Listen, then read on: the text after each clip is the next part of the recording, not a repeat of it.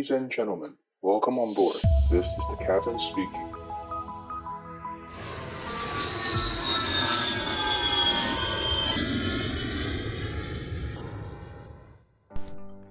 Hello Hello，大家好，我是可乐教官，又见面啦。今天的录音时间是十九号，播出时间应该是同一天。呃，今天想要跟大家讨论的主题呢，就是可能把我们前一两集的一些主题再做一些呃更深入的延伸。那大家记得我前一两集有提到那个吗？我们呃就是会到泰国载货，然后呢再回到我们的 home base 之后呢，做一个技术降落。然后重新加油换组员，然后再飞到大陆去。那这个技术降落这一部分呢，其实就是牵扯到航空业的一些策略。那我们知道航空呃，就是航空呃飞机的制造商有分空中巴士跟波音嘛。那其实，在差不多两千年左右，差不多一九九五年到两千年左右，呃，空巴跟波音他们有一些。就是对于航空业发展的一些啊不同的论述。那以空巴来说，他就认为说，未来的航空业就是像比如说现在的航空业，会以一个呃 hub 的形式。因为我们之前有讲过 hub 这个地方，就是比如说就是呃像我们航空公司的 home base 就是我们的 hub。那我们这个 hub 会呃从不同的地方把人全部都载运到这个 hub 之后呢，再重新分配到另外一个目的地。那以我们公司来说，比如说我们的公司的 hub，呃，是在东南亚。那我们可能，比如说我们去呃泰国去载了货，先把货回到 hub 之后呢，换呃换组员，重新加油，再把这个东西载到大陆去。那我们比如说，如果像 Emirates 他们的 hub 是在杜拜，他们就会把人呢，比如说从台湾先拉去杜拜，然后呢，杜拜再重新。呃，换就是比如说这个人他可能换了一架飞机，再从杜拜飞到美国，所以这个 hub 的形式呢，就是会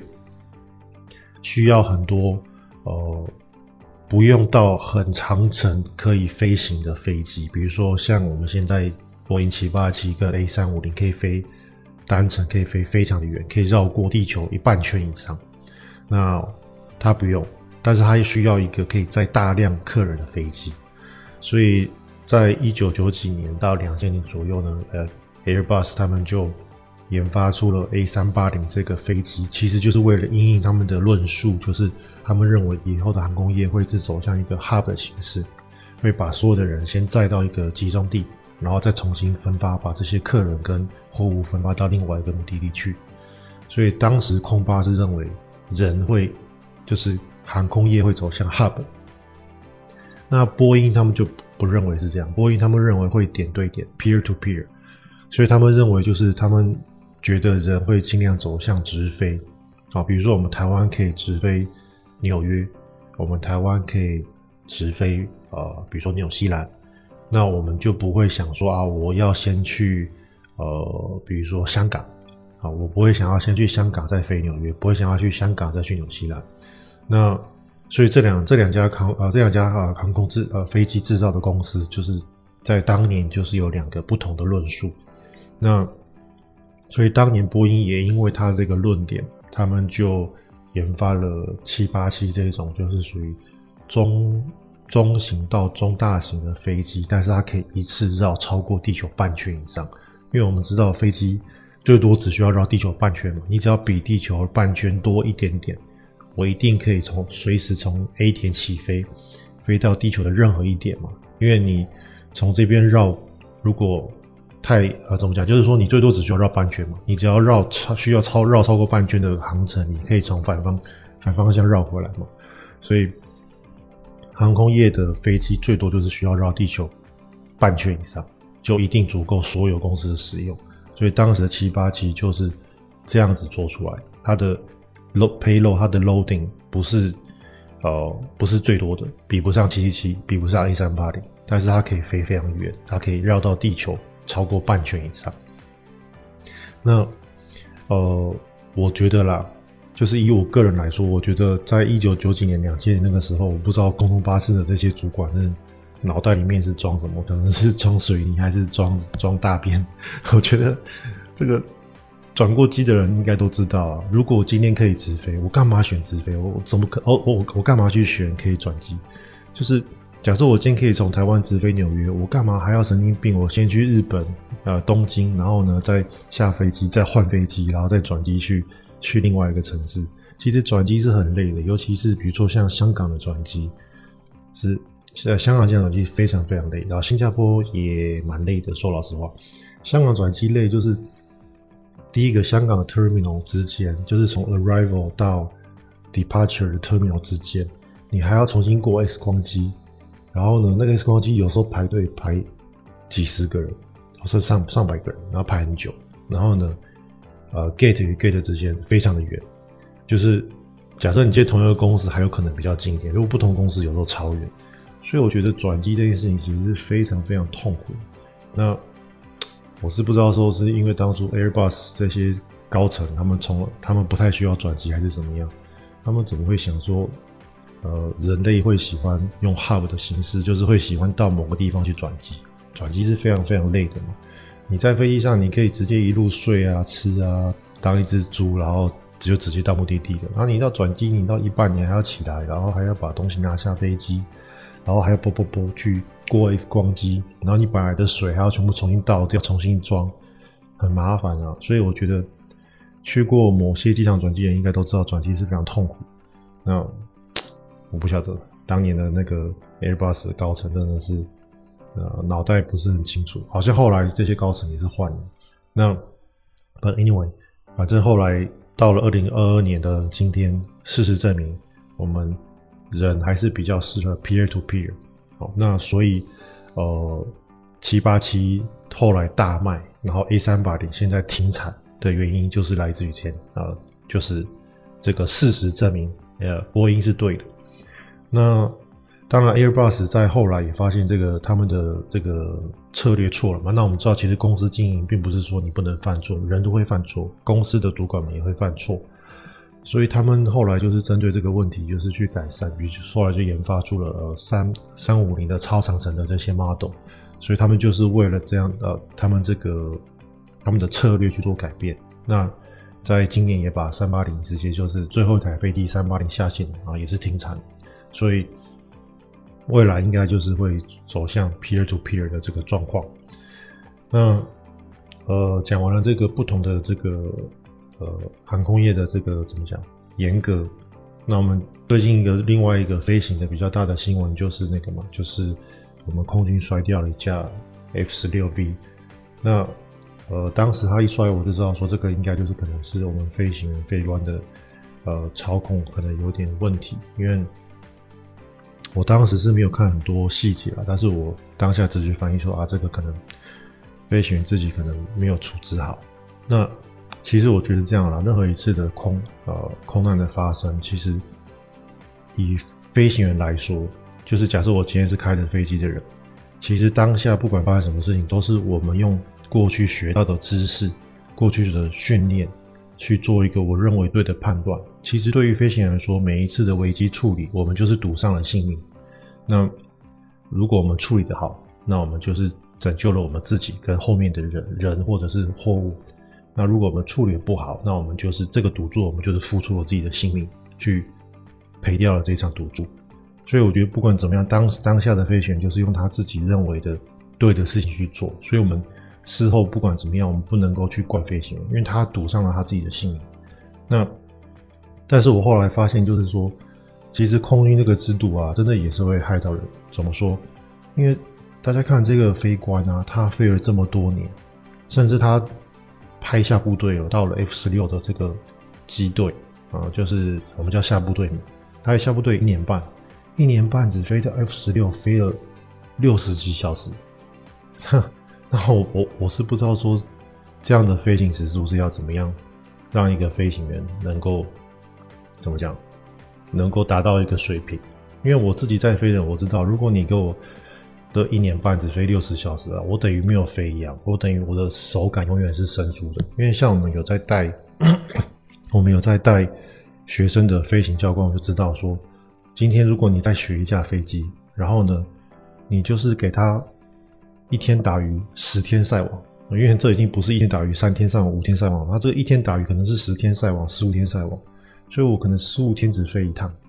那其实你你的这个，你对于这架飞机的熟悉度，你对于你的这个操控的这个细腻度，你是永远没有办法进步的。你十五天之后，你等于归零了，你吃了归零膏了，然后呢，你再重新学一次。所以你看起来好像我飞了六十几小时，但事实上这个六十小时你要先除以二，先除以三。你的有效时数可能只有一二十小时，那一二十小时对于一个高性能的 F 十六来说，你根本就是没有的，你没有学到任何东西。然后，那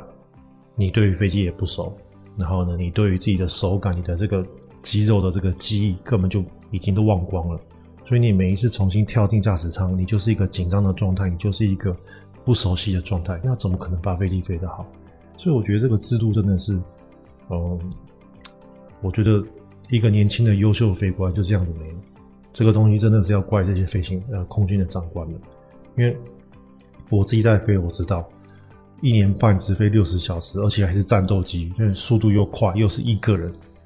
的飞机，那他只要犯了任何的错，都没有人可以帮他。那因为像我们，其实我们飞行员在新冠肺炎也是飞很少嘛。那我曾经最高纪录，比如说可能半年没飞，然后回来重新进驾驶舱，那。在我进驾驶舱之前，我也做了很多模拟机的这个复训，然后回到了驾驶舱，我一样会紧张，然后我一样会飞得不好。但是我们民航机跟战斗机不一样的是，我们民航机我随时有另外一个 partner，甚至另外两个或三个 partner 可以帮我。所以像我之前有一次很久没飞，四五个月没飞，那我就我连我的那个标准车 call out 都有犯错，那我的机长就会诶提醒我，善意的提醒我说，诶你刚刚那个没有扣他会帮我扣。那，所以这个东西就是在我们以前每天在飞的状况之下，不可能犯的错误，最基本、最好笑的错误就犯了。但是我知道我自己错，好，那我下一次可以改正。但是我跟我们跟空军的飞官不同的是，我们随时有我们的 partner 可以在我的背后帮着我，看着我的，我们就要讲看着我的六点钟方向嘛，就是帮我看着我的背后，所以我不会被一个很傻的错误去呃导致无可逆回的。这个呃结果，那所以，我真的真心是觉得说，不管怎么样，不管我我我看到新闻还是说把这个错怪罪给，比如说大陆的飞机，然后来台湾怎么样，或者是哎这是换装的问题导致飞很少，但是我觉得这个都是，就是这个事情不能怪罪于这个飞官，那这个事情呃只能说是空军长官们对不起这位飞官，哦，那不管怎样他。他针对他最后的飞行，他做出他以他的人生去做了赌注嘛，去做了判断。那可惜是最后没有，我们讲没有 work out，那他也就 牺牲了他自己的生命。所以我觉得飞行的这个职业就是这样，我们是，我们永远都是要去呃，用最小心、最最快速的决断去任呃去，比如说任何的事情发生了，那我们要去做出一个反应。那这个反应。好或不好，可能会关系到我们的性命。那这个我们这个行业就是这样子。那我们讲到了空军，大家记不记得我之前讲我们飞那个嘛，飞缅甸，然后有那个民航机被火箭弹尝试着差点被击落了。那结果居然我这一次就看到，这个礼拜就看到那个 FedEx 跟美国的 FAA 申请那个要装反反飞弹系统。那我们知道，像比如说美国的空军一号，还有美国的运输机。他们虽然不能够像战斗机一样，可能可以，呃，比如说有很，就是可以很大幅度的操控去反制飞弹，但是他们都会装一些反飞弹系统，比如说他们会有用红外线啊，或者是用那个热导弹的，呃，比如说那个我们叫那个，就是它会放出火焰弹，然后可以让那个飞机去追火焰弹，而不是追引擎嘛。那种追热飞弹的，它就是原理就是它会去追踪热源，那。民航机比较难做这些东西，但是民航机还是可以装，呃，类似像空军一号这种，就是呃红外线的反飞弹系统。那 FedEx 它现在已经跟 FA 申请，它希望可能会有飞战地啊，比如说中东啊，像我比如说像我讲今天讲的就是飞到缅甸这种地方，我的运输机要装反飞弹系统。所以没想到真的现在真的有航空公司，呃，就是有这种运输业公司真的想要这样做，那可见这个风险真的是蛮大的。那讲到这个，我们讲到这个呃，飞行员呃赌上了自己的性命嘛。那呃，我前前几天看到一个，就是差不多在几年前啊，有一架那个南美洲的航空公司，然后把整队的足球队的队员，就是他他们是包机嘛，就是他们要去足球比赛，然后这个足球队他们就包了一架飞机，然后从某个城市飞到另外一个城市。结果呢，这架飞机在到达目的地之前就说它没有油，然后就飞机摔掉了，然后把整架飞机的足球队队员都摔摔死。那那后来那次的比赛就是他们的对手，因为这个好像是冠亚军之赛嘛，他们的对手就直接说他们把这个冠军让给这个足球队，就是一种一种致敬的方式。那其实这一次的这个摔掉这个飞机啊，我觉得就不是制度害了的，是。就是非常，就是我觉得是非常粗鲁、非常不负责任的飞行，害死了很多人。为什么这样讲？其实这个空难的事件啊，我等一下我会把这个空难的这个一些啊 YouTube 的讯息放到我们的那个 Line 的群社群里面。我们的 Line 社群叫机长广播。那他这个呃这一次的这个足球员的飞机摔掉啊。其实真的就是飞行员自己害死自己，然后也顺便害死了好多好多乘客。那原因是这样子，就是我们知道我们飞机从 A 点飞到 B 点，我们一定会需要一些，我们需要加油嘛。那我们大家知道，我们飞机并不是每一次起飞都是把油加满，因为把油加满，飞机会很重，然后可能会比较耗油，也可能就是会超过能够起落的这个呃它的限制。那甚至有可能就是。呃，大部分的时间我们不加满油，是因为我为了要经济考量，因为我们要把很多油料从 A 点载到 B 点，我们会耗掉这些油料，我们耗到很多，就是大家知道我们车子，你的车子载得很重，比如说你的车子放了一堆没有必要的呃杂物放在后车厢，你的车会比较耗油。那飞机也是一样，我们把这个油箱里面不必要的燃料从 A 载到 B，其实你会相对来说耗掉很多呃成本跟油料。那但是这一件这一架飞机是很夸张，是它从 A 点飞到 B 点，哦，它好像是需要差不多九吨多的油料吧，九千公斤的油料。那他们满载也就差不多是刚刚好九千公斤，所以它没有完全没有载多余的油料。那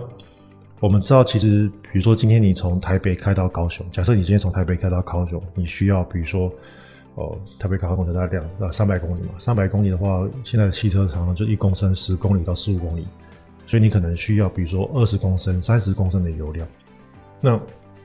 我们汽车可以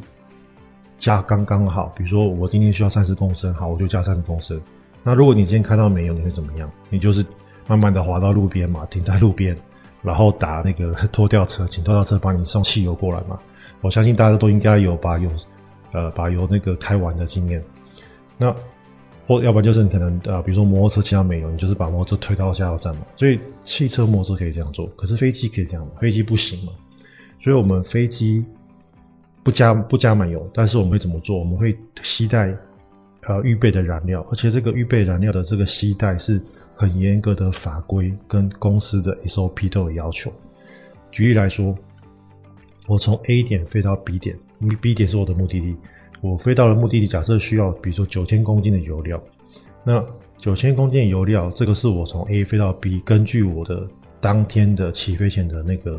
天气所规划的。那为什么会根据天气所规划呢？因为每天天气不同，会造成油料的不同。举例来说，今天我从 A 到 B，结果是一个超级大逆风，我可能要多花很多油。那这个会根据天气去做计算。那如果今天是从飞的 A 到 B，然后呢是大顺风，是从风从尾巴吹过来，那我今天这个油料就会少很多，所以这个会根据当时最新的天气去去做呃规划。那另外我 A 的飞到 B，假设需要九千公斤，我不能够刚刚好，不能够刚好一拜到就是一拜一拜不行，所以我是不是还要呃多加预备油料？那这个预备油料怎么算？第一个，我从 A 飞到 B，那我有没有可能 B 机场关闭？假设今天我从 A 飞到 B，在到 B 之前呢，就突然间因为大风雪，突然间有一架飞机冲出跑道，然后跑道关闭了，机场不能落地，怎么办？所以我们还会有做一个备降机场，所以我还要从这个 B 点飞到 C 点，所以 A 飞到 B，B 飞到 C，那 B 飞到 C 这个飞行是不一定会发生嘛，但是我要吸在这个油料。那另外呢，我到了 C 有没有可能因为呃，比如说航管措施，因为天气，我会需要盘旋，有可能吗？所以另外还要再加一个三十分钟的备用油料。然后呢，我刚刚讲 A 飞到 B，假设我认为是大顺风，结果可能风风速不如预期，变得没有风，那我是不是会多花油料？所以民航法规会根根据每一家公司的过去的飞行的，嗯，怎么讲呢？他们的表现会给你一个最低的要求，比如说 A 飞到 B，你还要加十趴的这个油料作为你的这个安全预量。那有的公司是七趴，有的公司是五趴，所以这个是由公司跟民航局要去讨论。那假设是七趴，那我今天是九千公斤，那我还要再加一个七趴作为安全油，呃。油料，所以 A 飞到 B，然后 A 到 B 的七趴，然后呢，B 还要飞到 C，哦，C 点就是我们的备降机场，然后还要再能够 C 点呢，能够盘旋三十分钟，做一个紧急的准备啊，比如说今天可能突然间有个天气，或者突然间有什么状况哦，我还可以绕三十分钟，所以，然后另外还要加我在 A 点的滑行的，呃，因为我在地上滑行起飞需要油料嘛，那还要再加上去。所以这些油全部加起来之后，才是我今天合法能够起飞的油料。那这个足球队摔掉的这个飞行呢，它是非常非常粗鲁、非常不负责任飞行。怎么说？他们今天从 A 飞到 B，假设需要九千公斤，他就真的只带九千公斤。也就是说，我今天假设没有任何意外，我飞到目的地，我都已经大 day 了。就是大家，你如果开车的话，那个那个橘黄色的那个加油灯亮起来，不但亮起来，而且还可以亮很久。意思就这种就是这种概念，随时会路边停车，他就是这样飞。那结果那一天呢，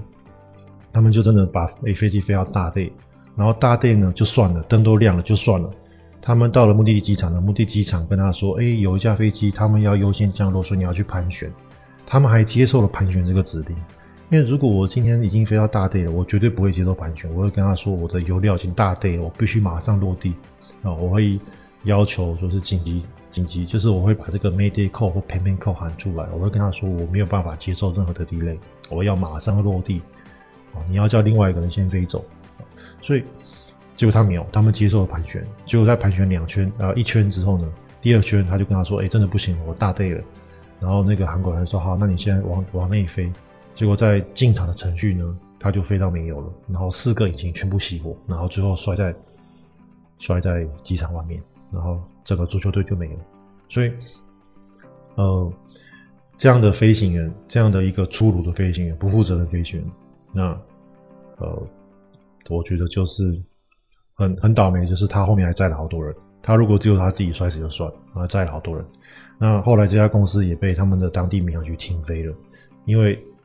光是你起飞就已经是不合法哦。那像我刚刚讲这个 A 到 B 啊，我们 A 点飞到 B 点还要加七趴加十趴，然后 B 点还要到 C 点的备降，然后还再能够盘旋三十分钟。那到底总共加起来会多多少油？其实差不多我，我的啊、我的认知啊，就是说，假设我今天 A 到 B 就是我的这个航程真正需要九千公斤，九呃九公吨来说，通常你会再多加百分之四十，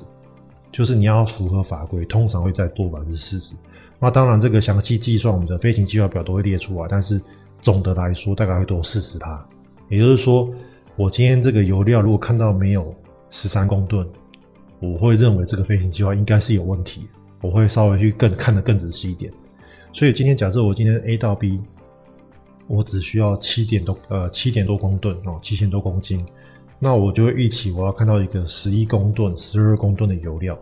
所以，我今天看到，哎，飞行计划表怎么只有哎九点五公吨或十公吨？我的那个心中的那个 alarm 就会响起来，哎，这个有问题，我就会看得更仔细，到底这个为什么会算成少少这么多？那结果可能发现说，哦，原来是因为什么样的状况，所以它少很多。比如说备降机场非常的近，像我们有时候飞去香港备降，可能是他给我放澳门，啊，非常的近，啊，这个油料就少很多。那但是那这个时候我就要回去看啊，因为如果我的备降机场是从香港换到澳门，那如果香港的天气不好，通常澳门天气也不好嘛，那我就会跟呃我的机长建议说，哎，开等这个，你看一下这个澳门天气也是跟跟屎一样烂，那我们要不要改改另外一个备降机场，比如说去长沙，啊，比如说去另外一个地方，那我们如果要改去长沙哦，那那个油料马上就多一两公吨，那我们就必须要改飞行计划，然后要改多加很多油，所以这个东西都是我们飞行员我们在呃，因为过去的经验，像我是知道大概四十趴左右，所以我看到 A 到 B 需要九公吨，我马上就告诉我自己说，那我等一下我整公式算完之后，可能要看到十三吨这个数字，如果不是十三吨。多很多或少很多，那我就要想说，哎、为什么会差这么多？我会去看它的算法有没有错。那我觉得很常见的是，这个当时在这个足球队的飞行，他们就是他们犯了飞行员最严重的错，就是他们明知故犯。他们明明知道这个起飞是不合法，因为我从 A 飞到 B 我需要九公吨，结果我只载了九公吨，每个飞行员都知道这个是不合法，结果你还是硬要起飞。然后飞到一半，他还跟他们那他们，因为那时候驾驶舱有三个飞行员嘛，除了两个自己公司的直飞的飞行员，后面还载了一个，就是我们讲有时候飞行员可以坐免费机票，这个飞行员他是免费的机票，他是乘客，可是他坐他坐在驾驶舱里面，他还有 question，他还有问说，哎，你这个油料是不是不太 OK？他们还讨论这个问题，结果还造成了整架飞机飞到没有，所以我觉得这个是，嗯，怎么讲，就是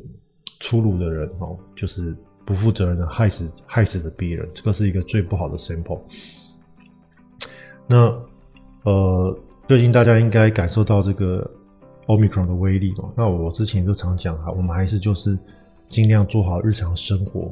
然后不要因此去改变你的生活。但是我们要做到能够呃勤洗手啊，能够戴口罩，降低风险。结果最近我讲完之后，可能呃。可能陈时中听到我的 podcast 是怎样？没有开玩笑，就是刚好就是我们的那个指挥官陈时中，他也是讲一样的事情嘛。他说不需要每个人把自己包紧紧，然后你要能够维持正常生活，但是降低你的风险。那这个也是我一直来一直呃，我从大概一年半前来的论调都是这样子。那为什么我觉得我们不能够一直封国？其实有一个很大的重点就是，大家知道，我们其实我们现在边境封锁最严重是大陆嘛。啊，大陆越南边境封锁，造成物流很不顺，然后造成生产很不顺。那物流不顺，生产不顺，就会造成，呃，会加剧通货膨胀。那我们当然知道，通货膨胀有一部分原因是因为各国政府大量的印钞嘛，哦，就是当然不是简单的印钞这么简单，但是我们就是把它简化成印钞。所以各国政府大量的印钞票，导致了通膨。但是各国政府，当然也不是各国政府，主要就是大陆跟越南。大陆跟越南大力的封国，其实造成了通货膨胀的加剧。那为什么会这样讲？其实是这样。我先讲一个，先讲一个 sample，大家感受一下。大家去看一下，现在你去买二手车，呃，二手车现在变贵。现在你甚至买新车都变贵，因为以前可能大家知道以前的，比如说你买 Kia 或者 Hyundai 这种比较冷门的车子，折价都很高嘛。那现在折价全部降低了，为什么？因为供货不顺，然后因为物流不顺，所以我的车的生产量不够，那我干嘛折那么多价钱给你？所以我的这个折价就取消了。那甚至因为车子的车辆生产变少了，所以很多人买不到新车嘛，那我就去买一两年的中古车，所以中古车也变贵了。所以其实，呃。封国的杀伤力并不是像大家想的说啊，反正我不用出国，我的工作是啊卫生部的官员，是国家给我薪水，所以我没有影响。其实这个影响是非常大。假设你要买车，你就发现，哎、欸，靠，买车车价多了十趴，以前的车可能要一百万，现在就变以前车是一百万，折价变九十万或者是八十五万，现在的车就是九十五万卖给你，或者原价卖给你，你马上就是多付了十趴的这个钱给车商。那车子或许距离大太远。那举例来说，比如说所有的这些小吃店、早餐店，包含像最近看到那个新闻嘛，美而美都涨价，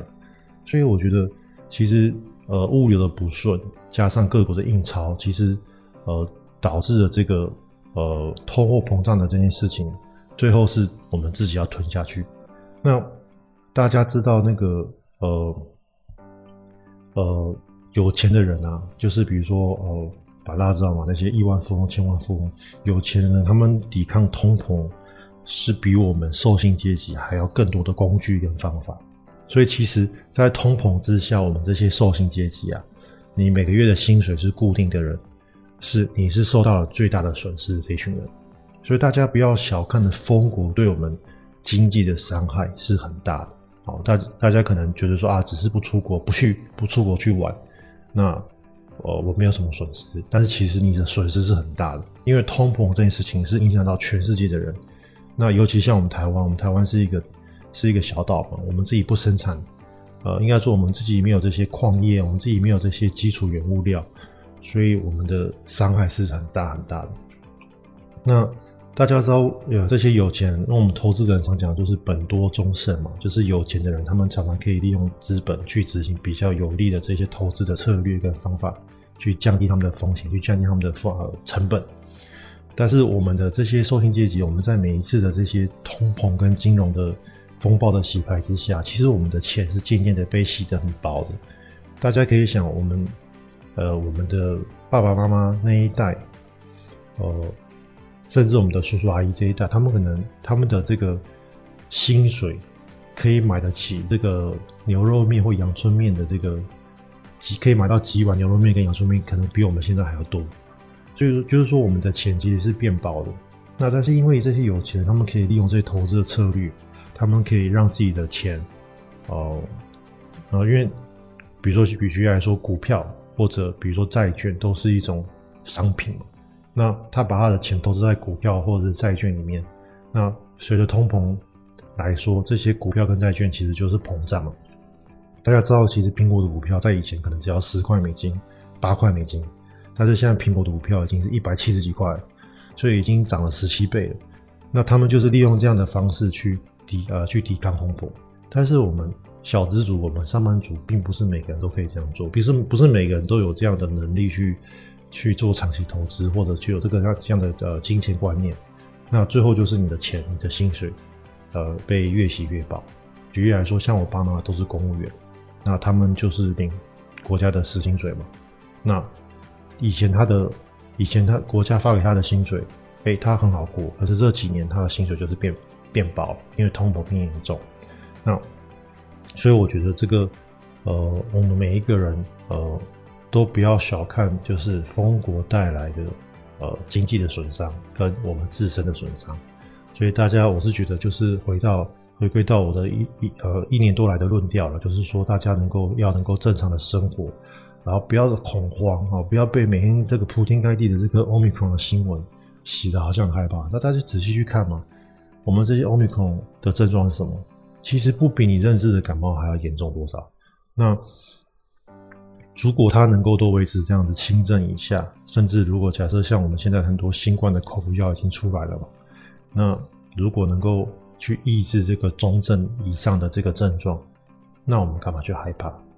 就好像新闻一直报跟你说，哎、有一个感冒，有一个感冒怎么样？A 型流感怎么样？然后呢，我们要全全国封控，然后这个医院要封锁，然后那个幼稚园要封，呃，要有预防性停课。那久而久之。呃，